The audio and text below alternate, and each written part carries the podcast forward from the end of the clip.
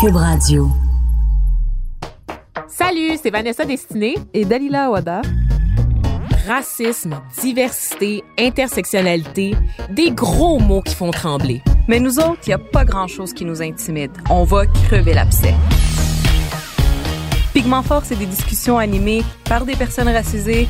Pour les personnes racisées? Nah, pour tout le monde. Yaz!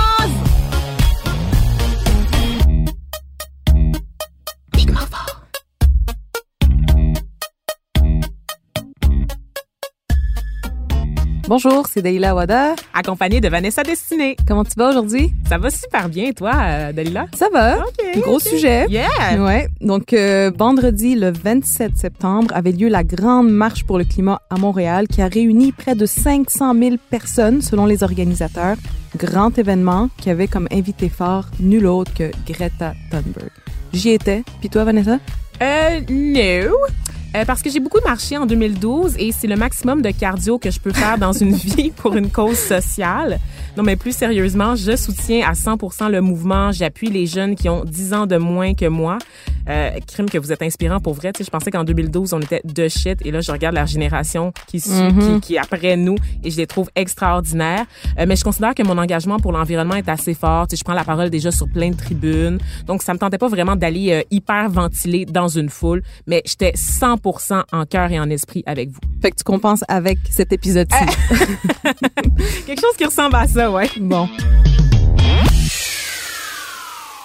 Moi, je suis de celles qui pensent qu'il faut multiplier les discussions sur le climat, puis d'en parler nécessite qu'on tienne compte des spécificités, parce que les impacts du réchauffement climatique n'affectent pas tout le monde de la même façon. Puis ça, ça peut être surprenant à entendre. Euh, Il y a des gens qui peuvent ne pas tout à fait comprendre qu'est-ce qu'on veut dire par là. Mais un des exemples les plus évidents pour clarifier cette idée, c'est que euh, les populations du Sud qui vivent déjà dans des pays chauds subissent avant nous, populations du Nord, les impacts du réchauffement climatique. Hum. On parle de sécheresse, d'inondation, euh, et ça, ces problèmes-là vont en- entraîner d'autres euh, d'autres problèmes plus grands. Par exemple, la sécheresse, ben, ça va entraîner des pénuries alimentaires, la famine. Les inondations, elles vont affecter les infrastructures, évidemment, mais elles peuvent aussi entraîner des contaminations de l'eau si les mesures d'assainissement sont inadéquates. Le, la chaleur aussi euh, fait en sorte qu'il y a une multiplication des vecteurs de maladies comme les moustiques, qui évidemment entraînent des maladies euh, sur dans leur sillage.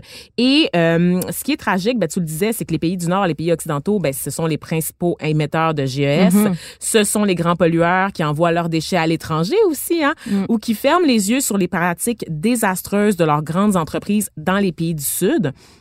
Donc, quand même, euh, Admettons qu'on se sent pas concerné par cette colossale injustice là. Mm. Mettons qu'on se dit bof, pas mon problème, ça m'affecte pas. Ben c'est intenable comme discours parce que ça va nous rattraper. Il y a de plus en plus de réfugiés climatiques puis il faut qu'on prévoie le coup, il faut qu'on soit prêt. Ouais, il faut penser à une solidarité en fait nord-sud parce qu'en gros la crise climatique elle va creuser les Mhm. inégalités entre les riches et les pauvres à l'échelle internationale bien sûr, mais aussi au sein même des États de façon intranationale. Et là je vais faire une petite parenthèse pour revenir là, sur ces inégalités là. Il y a une étude récente publiée par l'université de Stanford en Californie qui avance en fait que les pays riches vont même être avantagés jusque dans une certaine mesure par le réchauffement climatique. Sautez Oh pas en bas de votre chaise.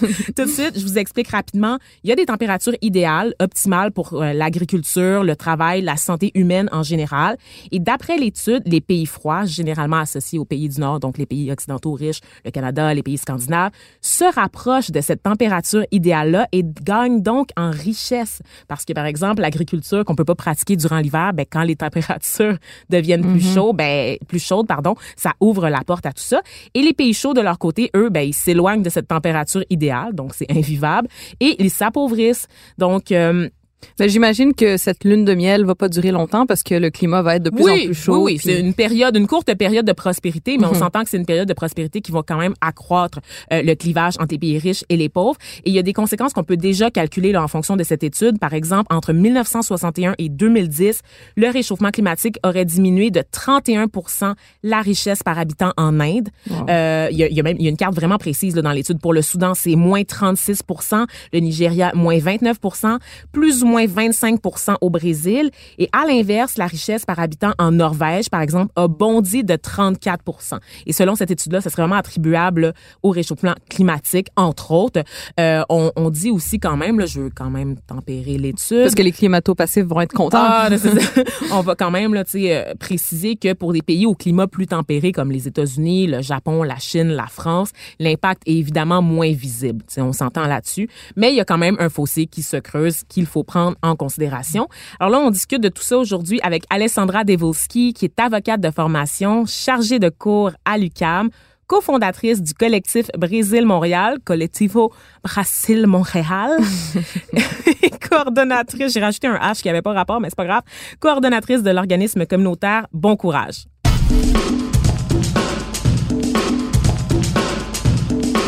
Pigmenté, pas pigmenté, c'est l'heure de l'inviter. Salut Alessandra. Salut Vanessa, salut Dalila. Merci beaucoup pour l'invitation. Ben, merci à toi d'être là aujourd'hui. Avant d'entrer dans le vif du sujet, on voulait revenir sur la marche du 27 septembre. Toi, tu y étais, Alessandra. Qu'est-ce qui t'a poussé à vouloir y participer? Euh, écoutez, euh, merci euh, pour cette question. C'est très important parce que je trouve de que de plus en plus, il faut exercer notre privilège de pouvoir manifester ici à Montréal d'une façon sécuritaire. On peut encore avoir ces privilèges ici à Montréal. J'espère qu'il va perdurer pendant des mhm. siècles. Mais c'est pas un privilège que la plupart des gens au sud et surtout au Brésil, ils ont en ce moment. Il y a une grave, comment je peux dire, criminalisation des mouvements sociaux, y compris euh, dans euh, la communauté, euh, la communauté autochtone, la communauté quilombole et bien évidemment toutes les personnes qui essaie de euh, mettre euh, de l'avant notre euh, inquiétude à l'égard du réchauffement climatique. Donc, mm. j'ai trouvé que c'est une occasion qu'il fallait y être et surtout démontrer aussi au gouvernement du Québec et ici au fédéral, aussi au Canada, qu'on est très au courant des enjeux du Canada à l'égard du réchauffement climatique mondial, mais aussi des conséquences aussi pour le Brésil spécifiquement. Oui, parce que toi, tu es, toi-même brésilienne, tu es, euh, néo-canadienne, mais tu viens du Brésil et euh, à travers le, collectif Montréal-Brésil, tu t'intéresses à ces questions. D'ailleurs, vous aviez organisé une marche récemment pour, euh, pour dénoncer ce qui se passait dans l'Amazonie. On va y revenir un peu plus tard, mais je voulais finir, classe sur la, la marche parce qu'au lendemain de cet événement-là, toi, tu as publié un statut sur Facebook dans lequel tu disais Montreal, we have a problem. Ton statut commençait comme ça. C'est quoi le problème, Alessandra? bon, c'est un problème vraiment euh, structurel de la société québécoise, mais ce qui m'est m'a pris l'attention, c'est que c'est le même enjeu qu'on vit aussi en Amérique latine. C'est de vraiment, malheureusement, casser le sucre de toute, euh, de casser le sucre sur les dos, généralement des communautés invisibilisées, des communautés historiquement opprimées. Euh, quand on parle de réchauffement climatique, des enjeux, euh, comment je peux dire, euh, politiques à l'égard de l'extractivisme, de l'utilisation des ressources naturelles. Donc, j'ai trouve que la, marche, a été euh, entachée, je peux dire, par les préjugés de certains Montréalais et de certaines Montréalaises qui ont vraiment harcelé certains membres de la communauté euh, autochtone. Et c'est quelque chose qui est, euh, c'est un récit euh, très répandu dans la communauté autochtone qui on a vécu quand même dans notre petite groupe. Et c'était quelque chose qui j'étais déçue, mais en même temps pas surprise, mm. étant donné que c'est pas la question de pointer du doigt aux Montréalais, aux Montréalaises, aux Brésiliens et Brésiliennes, parce qu'on sait que c'est une question, les préjugés contre les communautés autochtones, c'est quelque chose de structurel de notre idéologie coloniale et le Canada n'est pas, euh, comment je peux dire, euh, sauvé de ces enjeux-là. Mm-hmm. Mais c'est plutôt euh, souligner le fait qu'il manque encore un grand, une grande partie du chemin de l'éducation, euh, de connaître la communauté autochtone, de comprendre leur culture, leurs demandes, la raison pour laquelle ça se fait. Euh, ça, c'est un enjeu euh, scolaire. Ça, c'est quelque chose qu'il faut qu'on s'en parle. Mm. et, et, là, je précise euh, pour ceux qui n'ont pas suivi, parce que t'es pas la seule à rapporter qu'il y a eu quelques accros entre les manifestants blancs blancs et ceux qu'on considère autochtones qui marchaient aux côtés de Greta Thunberg en tête de cortège. Il y a eu des rapports là de d'insultes, de, gens qui poussaient aussi les autochtones pour avoir accès à Greta, pour prendre des selfies notamment, euh, des gens aussi qui dénonçaient les champs autochtones parce que beaucoup d'autochtones ont profité de l'occasion pour dénoncer le fait que les terres sur lesquelles on se trouvait avaient été volées par le Canada, que c'était des terres empruntées aux autochtones et ça ça n'a pas fait l'affaire de, de plusieurs manifestants. Oui, exactement. La question s'est posée exactement quand on, chantait il faut sauver l'Amazonie, euh, quand on parlait euh, des groupes indigènes au Brésil, on chantait euh, euh, à l'égard de la de la nécessité d'avoir un rapport plus équilibré, plus en équilibre avec la nature. Tout le monde chantait avec nous. Mm-hmm. Mais là, quand il y a eu exactement la petite chanson de non aux pipelines sur des terres volées, là, il y a eu comme un, un, éloignement de certains groupes. Il y a eu certains regards méprisants. Il y a eu un étonnement de comment osez-vous?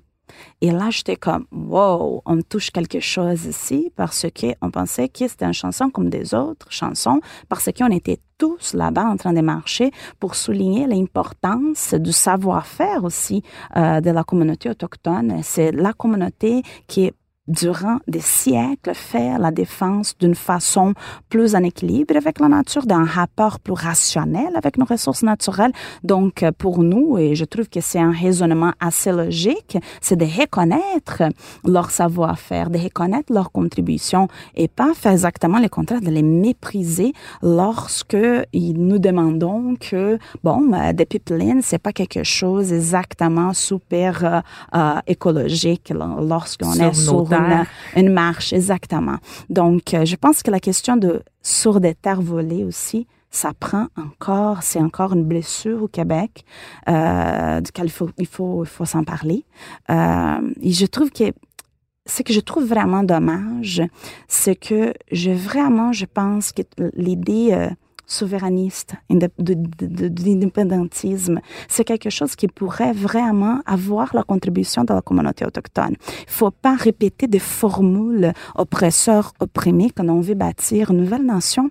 Donc, je pense que le Québec ne peut pas tout simplement euh, rater l'occasion de bâtir une nouvelle nation avec un autre rapport avec ce groupe-là. Je pense que ça serait vraiment l'occasion de bâtir une nation euh, de vraiment avec l'idée réelle de vivre ensemble. Et ça, pour ce faire, il faut le faire avec la communauté autochtone.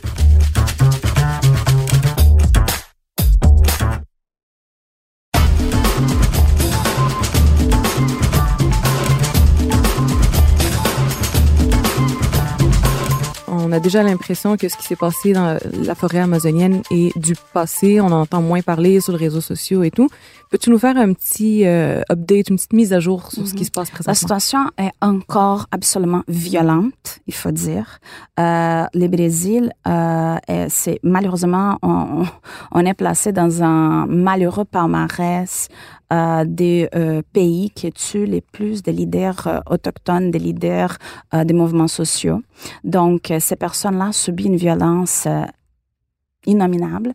Mais il y a eu vraiment une solidarité internationale. On a on a une, belle initiative de deux femmes autochtones merveilleuses que c'est Taika Raymond et Shannon Chief. Elles ont créé un concert bénéfice pour l'Amazonie. On a amassé des fonds, on a envoyé à Agir, que c'est une association des guerrières autochtones des Rondôniens au Brésil. Donc, l'argent est envoyé justement pour pas passer par de des intervenants. L'argent est allé aux femmes mm-hmm. leaders. Ce sont les femmes qui savent exactement où l'argent peut être employé pour vraiment aider leur lutte, euh, pour la reconnaissance du territoire, pour avoir aussi, euh, pour dénoncer ce qui se passe, parce que il, il, ne passe pas une semaine qu'on n'a pas une, une, malheureuse nouvelle que quelqu'un a été assassiné. Et Mm-hmm. c'est pas normal. C'est des tribus, euh, c'est des, des, des, petits villages qui sont envahis par des milices, des fermiers. Euh, ce sont des enfants qui se font tuer. C'est Mm. innominable ce qui se passe. Alors, les euh, premières victimes, en fait, du, du réchauffement climatique, de l'activité humaine aussi, sont les premières à disparaître ou à être invisibilisées dans les luttes ensuite pour la protection de l'environnement. Oui, euh, je vais vous donner un exemple. C'est pas seulement avec les Brésil. Donc, en Afrique, on a eu, par exemple, euh, dans les Zimbabwe, on a eu 250 morts à cause justement euh, d'un cyclone. On a eu à Mozambique 468 morts aussi à cause euh, de, de, des événements climatiques extrêmes. Et c'est le Sud qui écope les coups les plus violents du réchauffement climatique. Oui, j'attends Et... de voir combien de personnes sont décédées dans les pays du Nord, en excluant évidemment les gens qui décèdent des vagues de chaleur, là, qui sont de plus en plus nombreuses, notamment en Europe, ça on le sait, mais c'est mmh. quand même moins significatif que ce qu'on voit dans les pays du Sud. Mmh. Et c'est vraiment un enjeu, euh, comment je peux dire, euh, des justices climatiques, parce que euh, les, par exemple, euh, dans, à l'instar du Zimbabwe, ils ont euh, quand même 80 90% désolé, de leur énergie produite, elle est renouvelable. On a aussi IEO, et leur empreinte, l'émission des gaz à effet de serre, c'est 0 0,14 quand on fait compara comparaison oh avec un pays comme le Canada. Donc, euh, comment ça se peut que ce sont ces pays-là, sans ressources, sans argent, qui sont en train d'avoir besoin après de euh, euh, régler des problèmes, par exemple des vagues de choléra à cause de 1,8 million de personnes affectées à cause des inondations? Mm -hmm. Donc, il y a un enjeu clair de justice climatique et nous, au Nord, on a vraiment l'obligation de faire quelque chose immédiatement. Ben oui. Et euh, j'aimerais justement euh, parler, quand, quand, on parle du Nord, il faut parler du Canada, il faut le nommer en tant que tel. Euh, on a parlé bon de la situation des Autochtones, mais j'aimerais qu'on parle aussi du rôle du Canada dans ton pays, au Brésil notamment, parce qu'il y a des actions qu'on fait au Canada, ben, qui, qui viennent du Canada, qui affectent les Autochtones là-bas aussi, tu sais. Oui, effectivement, c'est quelque chose que je trouve que euh, la Caisse de dépôt, ici, elle a un devoir euh, de transparence mm -hmm. avec euh, les personnes ici qui sont en train de penser que leur retrait est fait d'une façon absolument belle et, et, correcte. Éthique et morale, toujours. C'est vraiment pas du tout que ça, ça que ça se passe. la Caisse de dépôt, mais aussi plusieurs euh, agences financières au Canada, en Colombie-Britannique, au Québec, sont en train d'acheter des terres au Brésil, justement dans, les régions des conflits euh, fonciers. Donc, ça s'ajoute une pression du capital international, notre capital québécois, qui est en train justement d'ajouter une couche de plus de violence contre ces personnes-là. Après la grosse marche qu'il y a eu le 27 septembre, quel genre d'action auquel il faudrait s'attendre dans les prochaines semaines? Comment maintenir la pression? Quoi faire dans une telle situation d'urgence?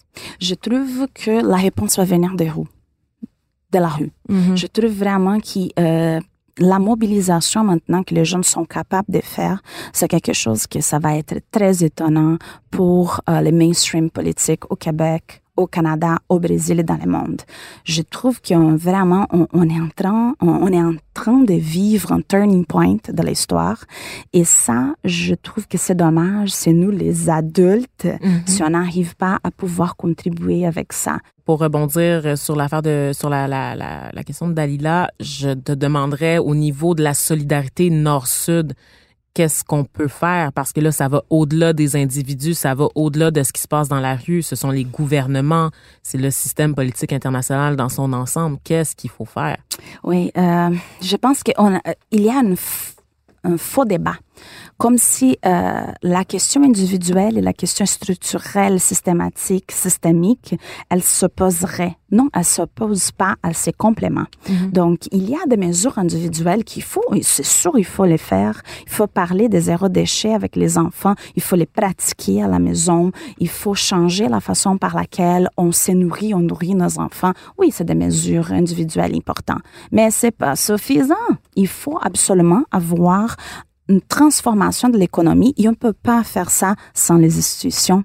Il faut vraiment parler des services publics. Il faut parler euh, de la façon par laquelle on comprend c'est quoi un profit, c'est quoi un développement économique, parce que la croissance économique n'est pas la même chose que les développements économiques, socio-économiques. Mm-hmm. Alors, euh, je trouve que la solidarité internationale, elle n'est plus une option. C'est l'unique façon de survivre. Là, la planète elle va toujours euh, continuer à exister, mais c'est nous, l'être humain, qui est vraiment en train de faire face à son extinction.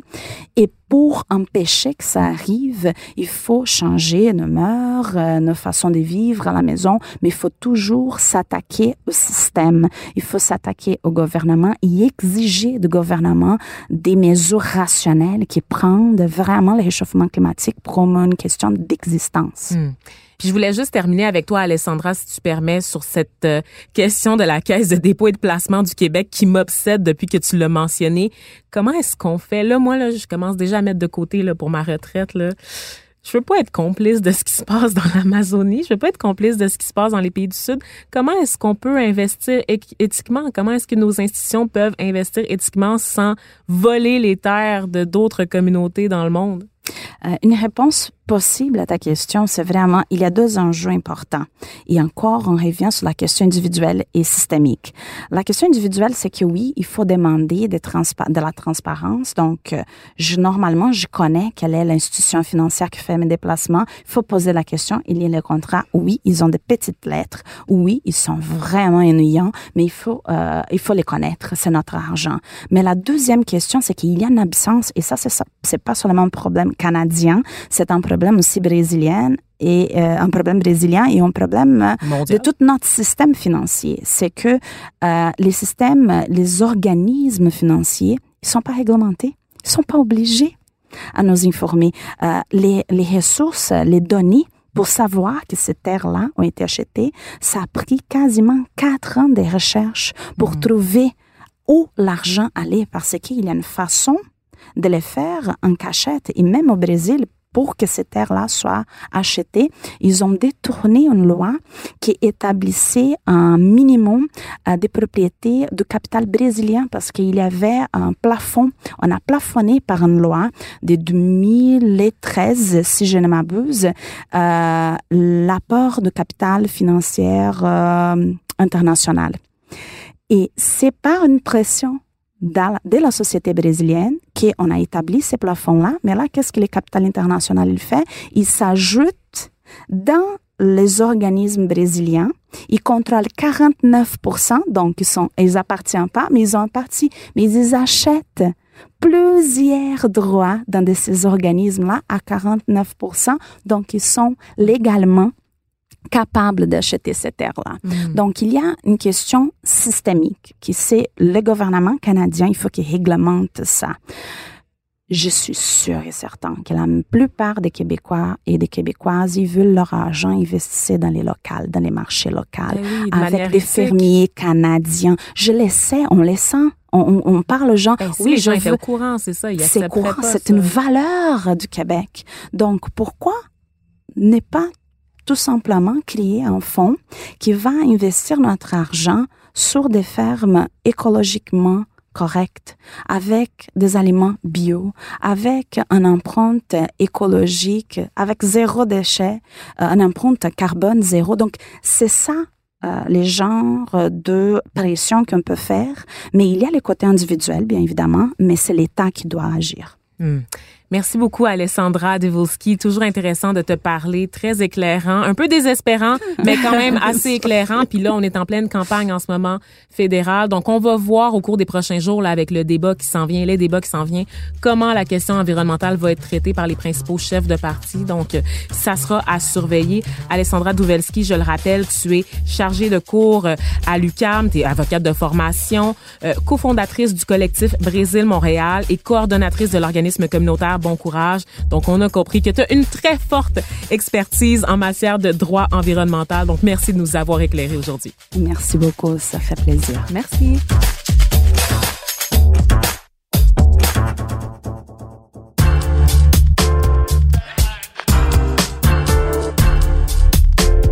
le chouchou de la semaine.